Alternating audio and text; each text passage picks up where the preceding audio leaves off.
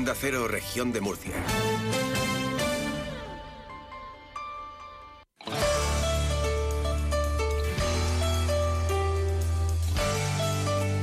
Región de Murcia en la Onda. Maripaz Martínez.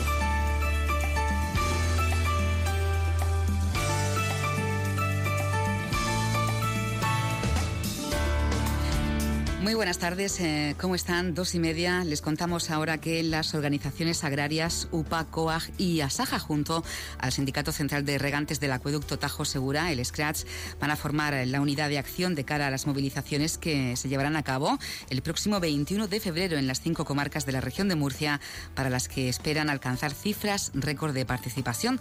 Para el presidente del SCRATS, Lucas Jiménez, Europa no ha sabido defender ni a agricultores ni a ganaderos. Europa no ha sabido defender a sus agricultores y ganaderos. Prueba evidente de ello es que todo el mundo rural está incendiado a lo largo y ancho de todos los países miembros de la Comunidad Económica Europea. No está pidiendo a nuestros agricultores y ganaderos un trato diferente, no, no, no, en absoluto. Están pidiendo una normativa igual, un trato exactamente igual al del resto de competidores del mundo. Por lo tanto, el Sindicato Central de Regantes va a apoyar a las organizaciones agrarias, lo ha dejado claro esta mañana, lo va a apoyar con la contundencia con que lo hace siempre, pero también queremos decir algo, y es que apoyamos y valoramos mucho todas las manifestaciones de nobleza y de entrega que ha habido a lo largo de estas semanas previas. Por lo tanto, pongámonos a trabajar, vamos adelante, sigamos movilizándonos para conseguir un mejor futuro para este mundo rural que creo que por la labor hecha durante tantos años se merece ese trabajo y ese esfuerzo que están haciendo y que van a hacer en los próximos días las organizaciones agrarias. El dirigente de UPA, Marcos Alarcón, ha aseverado que la movilización es un elemento de presión para la negociación y para conseguir acuerdos. Por tanto, reflexión sobre las críticas que puedan recibir, pero mirada adelante y a construir sobre todo la unidad del sector agrario, que es lo que necesitan para resolver los problemas que están sufriendo. Lo que creo es que la gente que mm, tiene eh, con más, más sensata lo que está haciendo es pronunciarse de manera clara, desvinculándose de quienes han querido enturbiar esas movilizaciones y darle un carácter que no era principalmente la defensa de agricultores y ganaderos. Por eso lo importante que es que nosotros sigamos teniendo mano tendida para eh, quienes están honestamente, lealmente, de buena voluntad, movilizándose para eh, pedir soluciones para los problemas reales que tiene el sector agrario, pues decir aquí estamos las organizaciones agrarias y, y aquí cabemos todos y el objetivo es conseguir acuerdos. Desde COA, José Miguel Marín ha indicado que con la movilización del próximo día 21 las organizaciones agrarias podrán, pondrán sobre la mesa reivindicaciones estructurales que no se han cumplido. Eh, ahí ya se están, eh, a nivel nacional, se están eh, gestando nuevos calendarios de movilizaciones eh, que en, las próximas fechas podremos conocer pero que evidentemente eh, van a ser eh, contundentes ya posiblemente a nivel nacional y de forma simultánea en todos los territorios con acciones en todo el, todo el territorio nacional. Y como digo, pues tendremos que seguir siendo perseverantes si no se consiguen que los gobiernos oportunos, central, europeo o de las comunidades autónomas, pues pongan en, encima de la mesa las medidas que estamos reivindicando. Desde Asaja, Alfonso Gálvez ha calificado de muy positiva la reunión con la Junta de Gobierno del Sindicato Central de Regantes. Ha subrayado que las reivindicaciones de estos pasan necesariamente por una planificación hidrológica nacional que sea coherente y por la revisión de los últimos planes de cuenca que suponen un recorte de recursos para el acueducto Tajo Segura. Y el Centro Regional de Modonación ha hecho un llamamiento urgente a la ciudadanía para que done sangre, especialmente de los tipos A negativo y cero negativo ante la escasez de reservas en los hospitales murcianos. Según los actuales niveles de reserva, los tipos de sangre para los que se requiere donación urgente son cero negativo y A negativo, mientras que quienes sean eh, cero positivo, B negativo y AB negativo pueden donar en dos o tres días.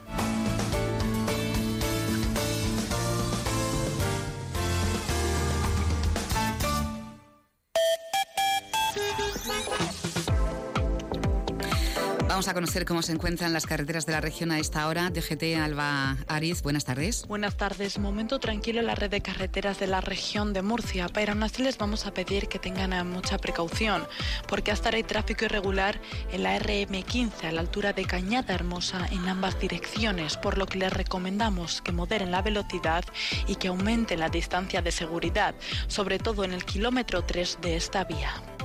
Tenemos 24 grados a esta hora en la ciudad de Murcia, 11 de febrero, Día Mundial de la Radio, voces que les acompañan cada día en uno de los canales de comunicación pues, más importantes ¿no? que, existen por su inmediatez eh, eh, a la hora de, actualizar y, y, contarles lo que ocurre cada día. La radio que continúa adaptándose a los cambios generación tras generación. Gracias por continuar ahí.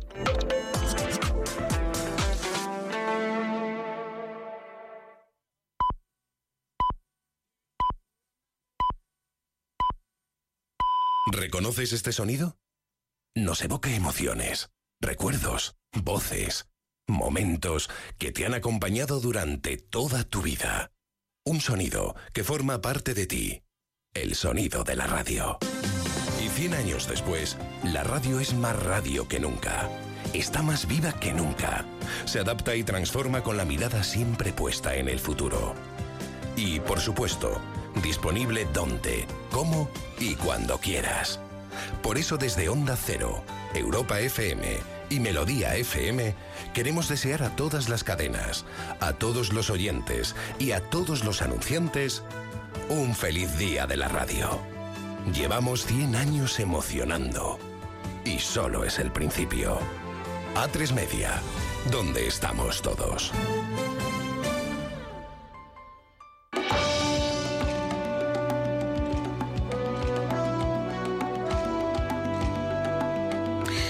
La Asociación Unificada de la Guardia Civil en la región ha vuelto a reclamar la necesidad de que se doblen los efectivos y una embarcación más para el servicio marítimo eh, SEMAR de la Guardia Civil que lucha contra el tráfico de droga en nuestras costas y la inmigración ilegal. Reivindicaciones que vuelven a reclamar tras lo sucedido en Barbate con los dos agentes que fallecieron cuando la Zodiac en la que viajaban fue embestida por una narcolancha a la que perseguían. Eh, portavoz de la Asociación Unificada de la Guardia Civil, Juan García Montalbán, muy buenas tardes. Hola, buenas tardes. Bueno, lo sucedido ha sido un mazazo para, para todos, eh, en general, para vosotros en, particular, no solo por la pérdida ¿no? de estos dos compañeros, sino también por la impotencia de, de seguir luchando, en este caso, contra el narcotráfico con medios muy escasos. Ha sido un hecho muy triste que nos crea además mucha impotencia porque llevamos denunciándolo muchos años. Llevamos denunciando carencia de medios y de personal en, en toda la Guardia Civil, pero en concreto en la zona de Cádiz la zona del estrecho. Eh, casi que parece una, crónica de una muerte anunciada. Tanto lo hemos avisado que al final hemos tenido que padecer este suceso trágico. Bueno, eh, salvando las distancias ¿no? Con, la región de Murcia, estas situaciones no son muy habituales aquí, pero eh, ¿cómo se trabaja en este sentido contra el narcotráfico en la región de Murcia? El, el sistema de trabajo es el mismo. Cuando se detecta una embarcación que pudiera lijar droga eh, se persigue, se intenta interceptar y si se consigue más, estupendo, y si no, pues hay que intentar interceptarla en, tierra. Es más o menos el, mismo sistema de trabajo, lo único que en la zona del estrecho es más común, es más habitual y están las mafias muy asentadas en, esa zona. Eh, Juan, ¿la región de Murcia es punto de destino? La región de Murcia siempre ha sido punto mm. de destino. Hubo décadas donde los alijos de droga eran, eran periódicos. Mm, esto se soluciona en parte cuando se, instalaron los radares del SIBE y entonces los narcotraficantes, bueno, pues la vigilancia era mayor y se fueron desplazando a otras zonas más fáciles de llegar, como es la zona del estrecho, que la distancia a Marruecos es, es menor y es más fácil, más rápido eh, llegar a costas españolas. Eh, ¿Cuántos agentes se, se enfrenta en el servicio marítimo de, de la Guardia Civil? El servicio marítimo de la Guardia Civil en Murcia tiene operativa unos 30 componentes. son totalmente insuficientes, lo llevamos diciendo durante años, no solo por el narcotráfico, sino también por, por las inspecciones pesqueras, por la llegada de, de migración irregular que llega continuamente, ya no solo en verano, sino cualquier mes del año. sería necesario, lo llevamos denunciando y diciendo desde hace años que se doblara al menos a 60 agentes para tener la, patrullera activa todos los días del mes. O sea, se necesitan el doble de, agentes, ¿no?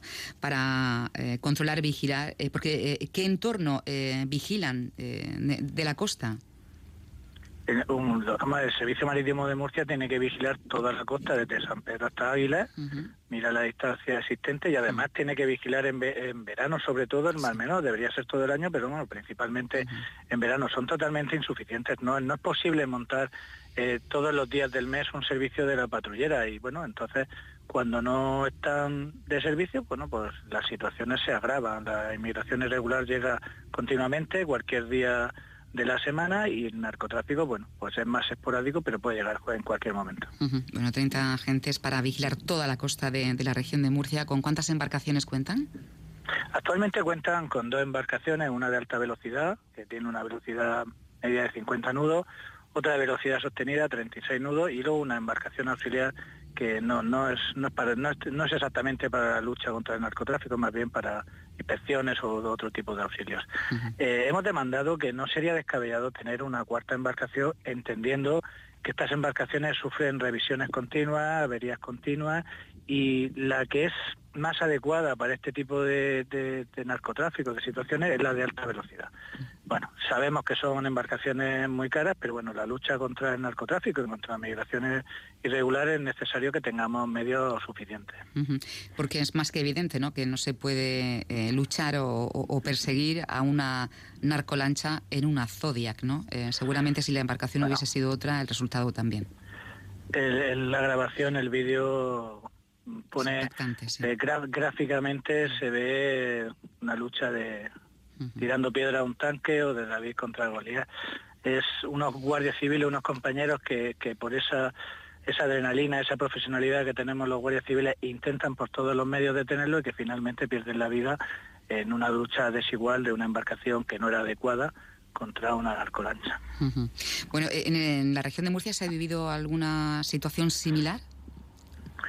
Bueno, la elección de Murcia, cuando tenemos al hijo de droga, lógicamente los narcotraficantes no se detienen, mm. te embisten, te golpean, intentan huir. No es la situación de la dársena de Barbate, no, exactamente así no, pero bueno, en cualquier momento golpean a, la patrullera de servicio marítimo eh, intentando eludirlo, lo embisten si puede, eh, con, con el fin de, huir, sí, si hemos tenido choques, no heridos, eh, mm. no muertos, gracias Ah, Gracias que no lo hemos tenido, afortunadamente, pero sí, estas situaciones los narcotraficantes saben a las penas que se que se arriesgan y además a perder la carga de, droga, de hachís en este caso que tiene, que es muy es, es un, de un valor muy alto. Bueno, pues entonces eh, eh, queda patente ¿no? que, trabajan bajo mínimos, eh, no solo en Barbate, también en la región de, Murcia.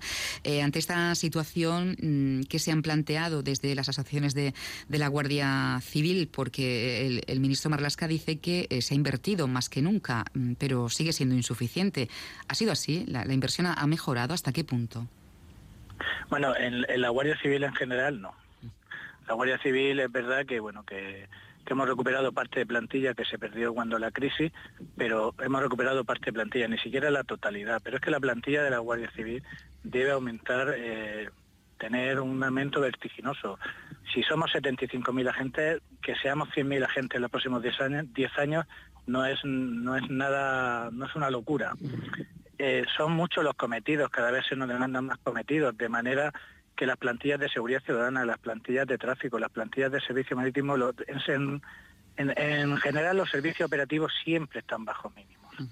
Necesitamos más personal, necesitamos más, medios, también necesitamos que el Código Penal y que las leyes nos amparen eh, de una manera más contundente, porque si no, los próximos años eh, no sé cómo va a ir avanzando esta esta situación desde las asociaciones, desde la Asociación Unificada de Guardias Civiles, lo que estamos diciendo que basta ya. Nos hemos plantado y a partir de ahora esto tiene que cambiar porque si no, los compañeros asesinados van a ir aumentando y no estamos dispuestos a ello. ¿Tienen la sensación de, estar cada vez más desamparados las fuerzas y cuerpos de seguridad del Estado, Juan? todos los días que salimos a trabajar. De todos los días que salimos a trabajar, cuando recibimos un aviso, ya sea un coche de patrulla, ya sea el servicio marítimo, lo primero que pensamos es en el apoyo que tenemos y el apoyo o está muy lejos o no llega o tarda mucho. Entonces vamos a trabajar, no voy a decirte con miedo, pero con mucha prudencia y mucho temor ante cualquier aviso, porque en el caso de seguridad ciudadana van dos guardias civiles en un coche de patrulla, el otro coche de patrulla está media hora, una hora para poder prestarte apoyo. En el caso de servicio marítimo va la tripulación en una lancha, no tiene ninguna lancha que la apoye y así todo en general. Todos los días, cada vez que un guardia civil recibe un aviso, lo primero que piensa es cómo entrar al aviso, qué peligro tiene y qué, qué apoyo puede reclamar, que casi nunca llega, por lo menos a tiempo. Pues es triste tener que, contar eh, estas cosas, ¿no? Precisamente de, los agentes que velan por nuestra seguridad y, nos protegen, trabajan bajo mínimos y lo estamos viendo también aprovechando, Juan, estos días, ¿no? Con las movilizaciones de, los agricultores. Sí, efectivamente. Mira, un dato curioso. Eh, ayer en la zona de Cartagena, en la carretera de La Palma, entre, entre Cartagena y La Palma, eh, se tuvo que intervenir por una concentración de, de tractores y tuvo que venir en apoyo la, Policía Nacional de Cartagena porque la Guardia Civil no daba abasto. Entonces estaban fuera de su demarcación, no eran sus funciones y gracias a que los compañeros apoyaron a, las patrullas que estuvieron allí, se pudo medio controlar la situación. Es una, situación endémica la que tiene la Guardia Civil y cada vez que hay algún evento extraordinario nos vemos deportados. Eh, de hecho, creo que mm, dos agentes sufrieron eh, heridas leves, ¿no? Sí, al mm. parecer hubo algún, alguna resistencia, alguna mm. agresión de un de un agricultor y se procedió a su detención. La verdad es que no sé las circunstancias concretas, pero parece ser que algo así sucedió allá, sí. Bueno, pues esta es la, situación, la, realidad que, está viviendo, en este caso, eh, los agentes de la Guardia Civil. Eh, Juan García, muchísimas gracias, un abrazo a todos. Buena jornada. Muchas gracias, un abrazo.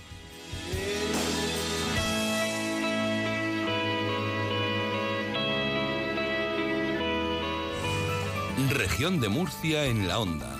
Más que una tarde de radio.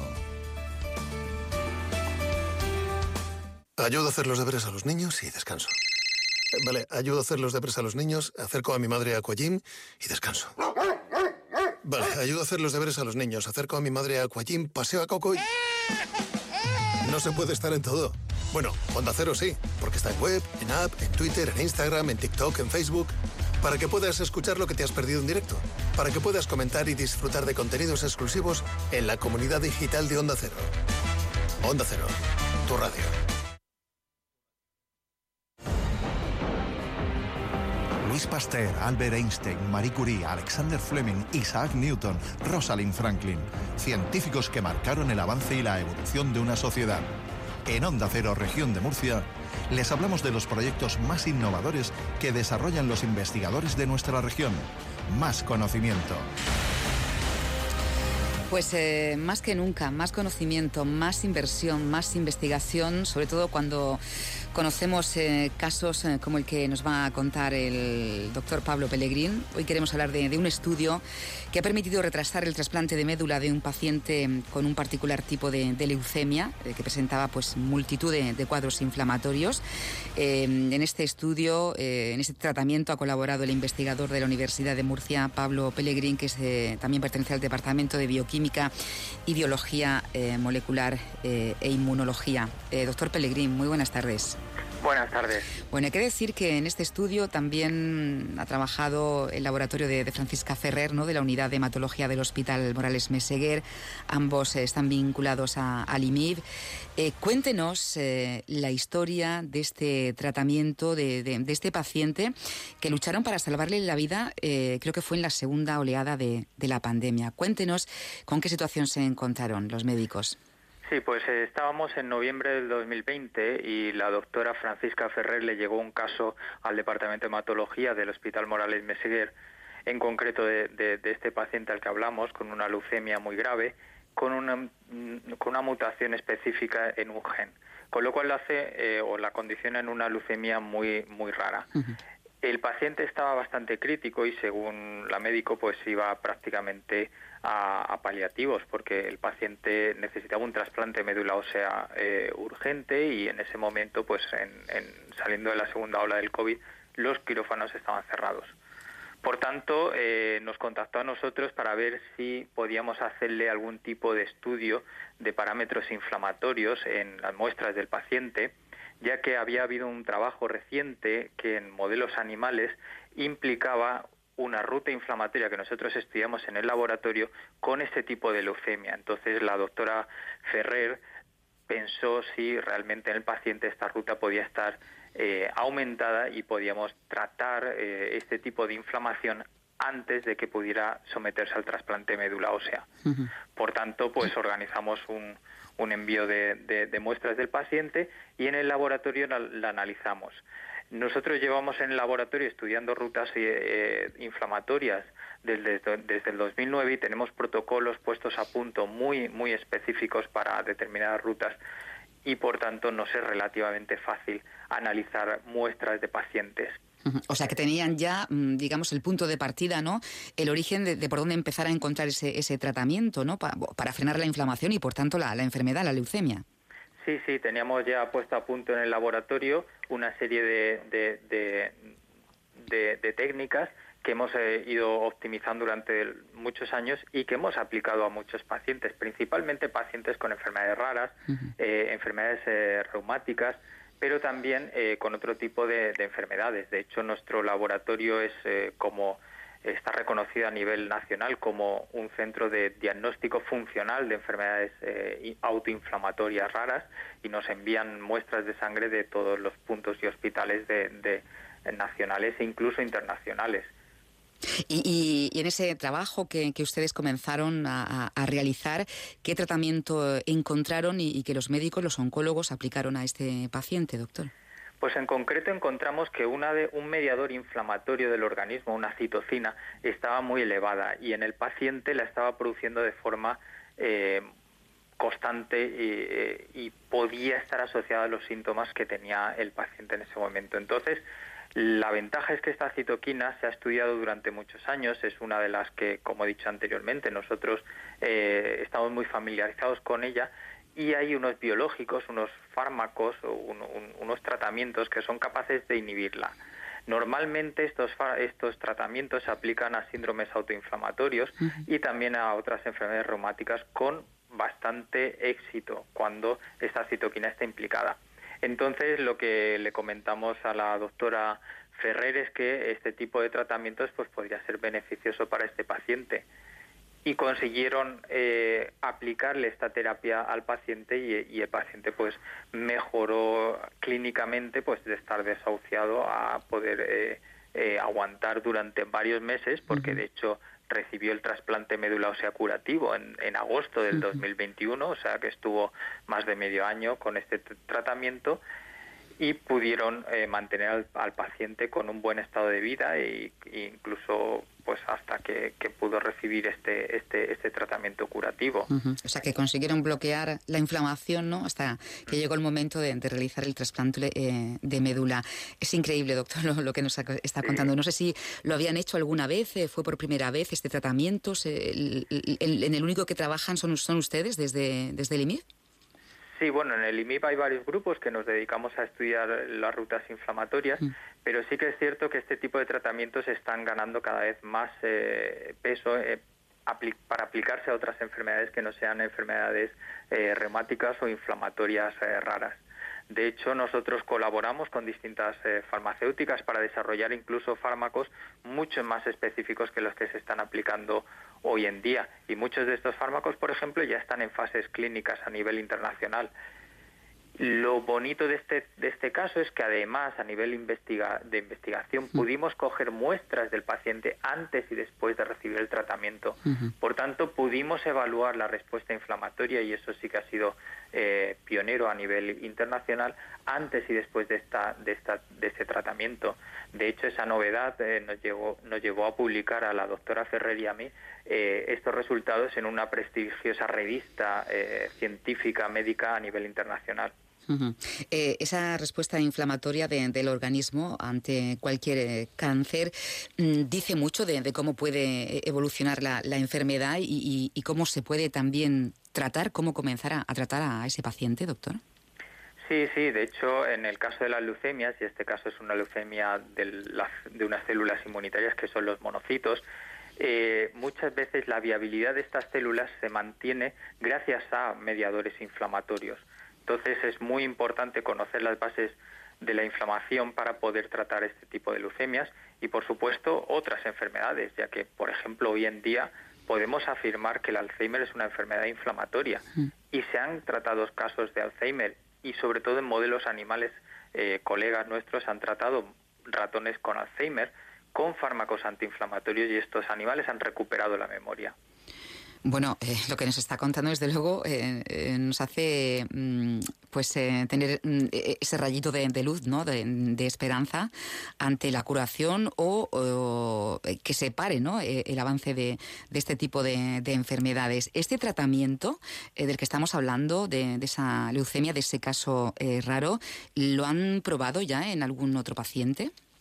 No, a día de hoy no se ha probado en otro paciente. De hecho, eh, en colaboración con, el, con la Sociedad Española de Hematología, la doctora Francisca Ferrer consiguió contactar con ocho centros de, diseminados por toda, por toda España para buscar pacientes con esta mutación en concreto.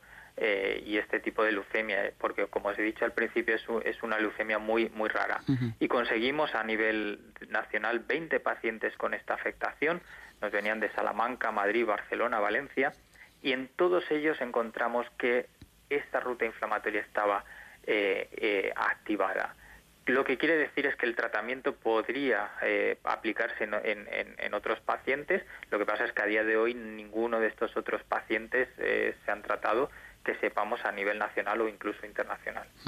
Eh, doctor, para ir terminando, eh, dado el éxito ¿no? de, este tratamiento, mm, no sé, bueno, eh, continúan trabajando, ¿no? Pero no sé si en la misma línea para encontrar la curación o, como decía, parar el avance de, estas enfermedades. ¿Siguen estudiando sobre, sobre este proyecto, sobre este tratamiento? por supuesto, eso es una de las líneas prioritarias de nuestro grupo de investigación Actualmente tenemos eh, siete proyectos de investigación financiados a nivel competitivo de manera regional por la Fundación Seneca, internacional por el Ministerio de, por el Ministerio de Investigación y a nivel internacional por la Unión Europea tenemos también varios eh, proyectos en los que estamos estudiando cómo estos fármacos y cómo estos tratamientos pueden aplicarse a determinadas patologías, por supuesto. Pues enhorabuena, doctor Pellegrín, eh, por ese trabajo que, realizaron, que consiguieron mantener a este paciente con vida ¿no? hasta que llegó el trasplante de, de médula. Muchísimas gracias, enhorabuena a todos, un abrazo. Gracias, gracias a vosotros.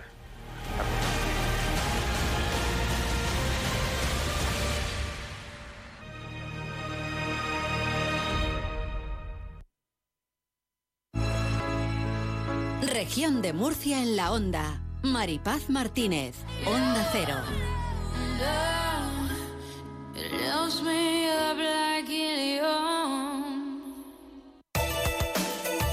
Contarles un par de cosas antes de marcharnos. Y es que la Consejería de Educación, Formación Profesional y Empleo ha iniciado el diálogo con la comunidad educativa sobre la propuesta del tercer plan de absentismo escolar y reducción del abandono educativo temprano que se desarrollará en la región de Murcia durante los próximos cuatro años con el fin de recuperar a los alumnos que faltan a clase y procurar el éxito de aquellos que más dificultades se presentan en las aulas. Escuchamos al consejero de Educación, Víctor Marín.